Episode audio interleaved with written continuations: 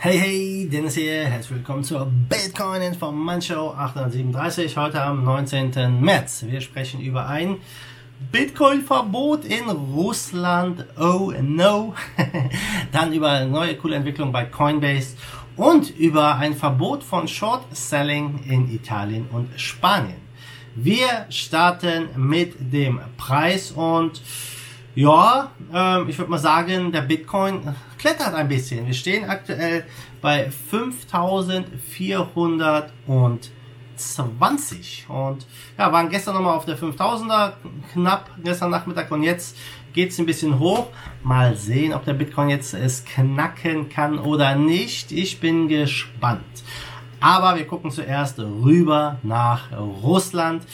Ja, in Russland gibt es ein Hin und Her mit der Gesetzgebung, mit äh, Krypto, mit den regulatorischen Aufgaben. Und ähm, ja, jetzt gibt's neue Infos von ranghohen Mitarbeitern der russischen Notenbank die wirklich hier ja eine Hiobsbotschaft haben für die Russen und ähm, das ist ähm, hier ein Interview gewesen mit Alexei Guznov, seines Zeichen Chef der Rechtsabteilung der russischen Zentralbank.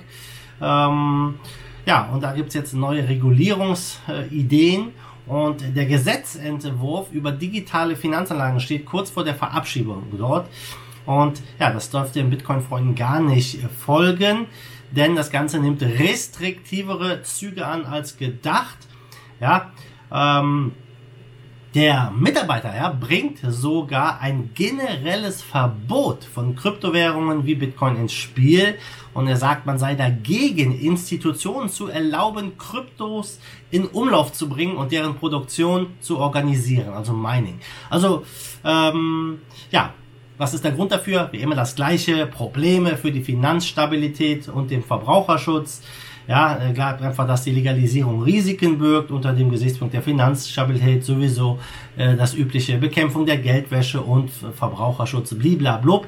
Gut, man kann natürlich Unternehmen unterbinden, neue Kryptos, äh, äh, Firmen hier in den Markt zu bringen. Ja, bei Bitcoin, da gibt es keine Firma, das kann man nicht unterbinden. Das Mining, klar, kann man unterbinden. Nichtsdestotrotz haben die Leute trotzdem Zugang. Also das zu regulieren, zu verbieten, sehr, sehr schwierig meiner Meinung nach. Man kann da wirklich nur an die Institutionen rangehen und ähm, er sagt das auch äh, relativ konkret, zum Beispiel hier im Sinne des Verbraucherschutzes sagt er auch, dass man ja, das äh, russische Recht auch nicht unbedingt durchsetzen könnte, zum Beispiel im Fall einer Scheidung, ja, der, äh, die, Partei, die da im Besitz der Private Keys ist, könne die Herausgabe einfach verweigern. Er hat es genau erkannt, ja. Also man kann da nicht viel machen ähm, und ein dezentrales System zu verbieten ist echt schwierig. Deshalb fokussieren die sich auf Institutionen und auf äh, Exchanges zum Beispiel. Das könnte vielleicht auch davon betroffen äh, sein.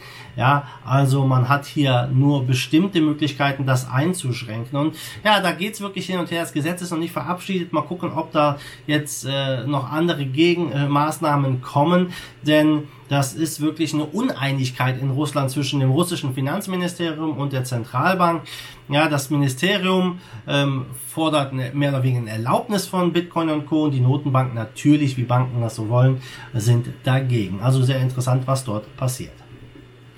Ja, kommen wir weiter zu Coinbase, die hauseigene Visa-Karte. Die gibt es ja schon, die Coinbase-Card, ziemlich cool.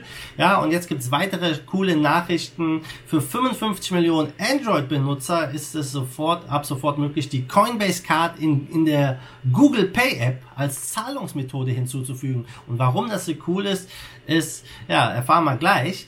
Äh, denn man kann jetzt hier mit seinem Handy quasi bezahlen, mit dem NFC-Chip vom Telefon. Ja, das heißt, ähm, du hinterlegst die Karte in deinem ähm, Telefon bei Google Pay.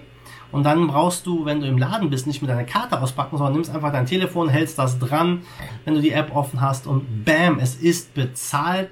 Ja, damit ist wirklich äh, ja, ziemlich cool, wenn du mich fragst, keine Frage. Natürlich hat man nicht den Private Key und so weiter und so fort, aber sehr, sehr cool, ja, wenn man dann unterwegs ist und mit seinem Handy bezahlen kann und seine Karte nicht mehr braucht. Das geht in vielen europäischen Ländern, in Deutschland leider noch nicht, aber ich hoffe, dass das hier auch kommt. Und was mir auch besonders an der Coinbase Card gefällt, im Vergleich zum Beispiel zu Wirex oder auch äh, äh, anderen an Unternehmen. Man muss die Coins vorher nicht konvertieren. Das heißt, du kannst hier deine Kryptos direkt äh, ausgeben. Coinbase konvertiert das für dich in die jeweilige Währung und zahlt dann damit. Also auch das, da entfällt ein Schritt sehr, sehr cool. Wir alle wissen ja, Coinbase ist auf dem deutschen Markt auch jetzt ähm, immer mehr aktiv. Die haben die Coinbase Germany GmbH in Frankfurt gegründet, suchen äh, für den Standort Berlin auch Mitarbeiter und ja, wollen auch hier expandieren. Ich hoffe, dass diese Funktion dann auch bald in Deutschland verfügbar ist und hoffentlich auch dann bald für iPhones, weil ich selber habe ein iPhone. und viele andere natürlich auch.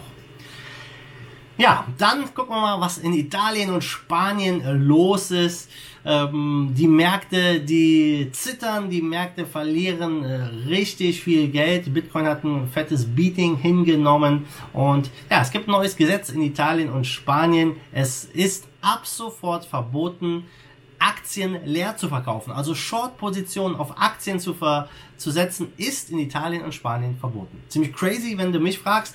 Man will das natürlich machen, um weitere Panik im Markt zu vermeiden, ähm, weil ich sag mal, das Ganze scheint noch nicht überstanden zu sein. Diese, diese große Krise, die wir hier haben, äh, mit dem Shutdown, äh, wo die Wirtschaft wirklich quasi angehalten wird in vielen Ländern, ja, das wird noch große, große Auswirkungen haben und es scheint, dass weitere äh, Abverkäufe hier stattfinden werden, die Leute ihre Aktien weiterverkaufen werden und sie wollen einfach hier in Italien und Spanien das weiter unterbinden mit Shorts, um halt das noch, äh, um das, diese Panik einfach einzugrenzen. Ob das wirklich der richtige Weg ist, Verbote bei sowas, keine Ahnung. Wenn jemand auf äh, fallende Kurse setzen will, ich persönlich finde, das ist das gute Recht von jemandem, keine Frage. Aber ähm, ja, da müssen wir gucken, wie das sich jetzt verhält, ob dieses Gesetz dann auch nach der Krise noch bestehen bleibt, um halt den äh, Aktienmarkt wieder ein bisschen zu pushen, kann ich mir gut vorstellen. Und das ist ja auch etwas, ja, was äh, relativ äh, gefährlich ist, generell in so einer Situation, wo wir jetzt sind, wo ja Restriktionen herrschen, Quarantäne herrscht, vielleicht Ausgangssperre herrschen. Es werden dann ja Gesetze vielleicht von den Regierungen und Staaten durchgeboxt zu unserem Wohle natürlich natürlich, die dann, wenn die Krise vorbei ist, vielleicht einfach bestehen bleiben. Sei es Überwachung oder sonstiges. In China nimmt das ja schon krasse Ausmaße, wo die Leute sich wirklich komplett äh, durchtracken lassen müssen, wo sie sind. Es werden Temperaturen gemessen, die haben spezielle Apps auf dem Handy, dürfen, wenn sie in Gebäude reingehen, nur wenn sie so eine Gesundheitskarte auf dem Handy haben, die ähm, die da aktiv ist, dort rein und müssen sich halt überall registrieren. Ziemlich crazy, was da alles so abgeht. Und äh, ja, mal gucken, was hier wirklich mit der Krise passiert. Ich sag mal, die Krise natürlich ist anders als die letzte von 2007, 2008, 2009.